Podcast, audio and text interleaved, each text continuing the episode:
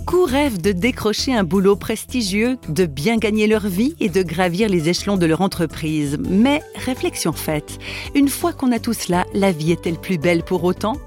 Bon, la question fait peut-être un peu cliché, mais elle est tout de même fondamentale. Et cette question, il se l'est posée, Matthias Stiefel.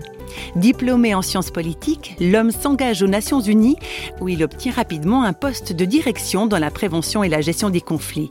Mais son job passionnant ne comble pourtant pas toutes ses attentes et ses aspirations profondes. Matthias Stiefel. Après dix ans aux Nations Unies, je sentais quand même une certaine frustration parce que je m'occupais de tout et je ne pouvais pas vraiment m'occuper de moi-même. Et j'avais au fond de moi beaucoup de questions existentielles et spirituelles. J'avais une soif spirituelle très claire.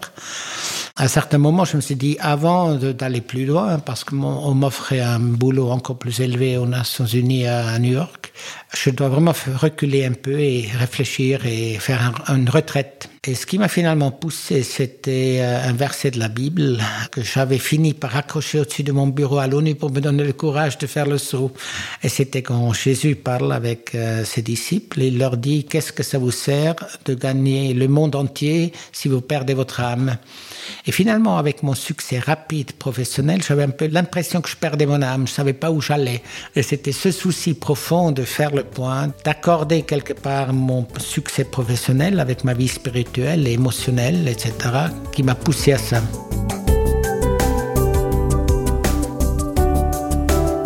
Mathias Stiefel quitte donc les Nations Unies et s'établit au Portugal pour apprendre l'agriculture de subsistance, un changement de vie assez radical. Aucun de mes voisins ne savait lire ou écrire. Ils vivaient vraiment dans une agriculture de subsistance presque médiévale. Et euh, vous rentrez dans une telle société, euh, comme le grand directeur de l'ONU, vous comprenez très vite que toute cette connaissance vous sert à rien. Sauf à traiter mieux qu'avec les bureaucrates de l'État qui viennent nous embêter. Euh, mais je devais tout réapprendre. Donc mon vieux voisin qui savait ni lire ni écrire, il est devenu mon professeur d'agriculture. Je l'ai appelé comme ça et il était très très fier de ça.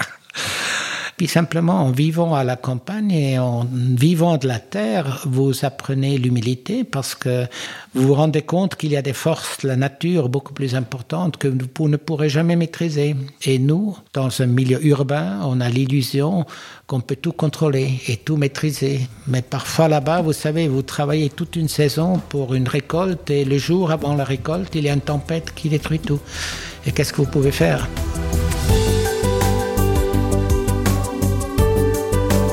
C'est lors de ces expériences au Portugal que le combat pour une réconciliation entre l'homme, la nature et Dieu a pris tout son sens pour Matthias Stiefel. Il y a une relation vis-à-vis de la création que le Seigneur nous a confié, la terre qu'il a créée. Donc nous avons une responsabilité. Et il est tout aussi important d'avoir une relation saine et réconciliée et non conflictuelle avec l'environnement, comme il est important d'avoir ce genre de relation avec vos voisins et avec le Seigneur lui-même. Pour ça, le mot réconciliation, pour moi, qui est important dans mon travail politique, finalement a le même sens vis-à-vis de la réconciliation de l'homme avec la nature. Et oui, le terme réconciliation s'étend bien au-delà des relations humaines. Voilà assurément une réflexion à poursuivre.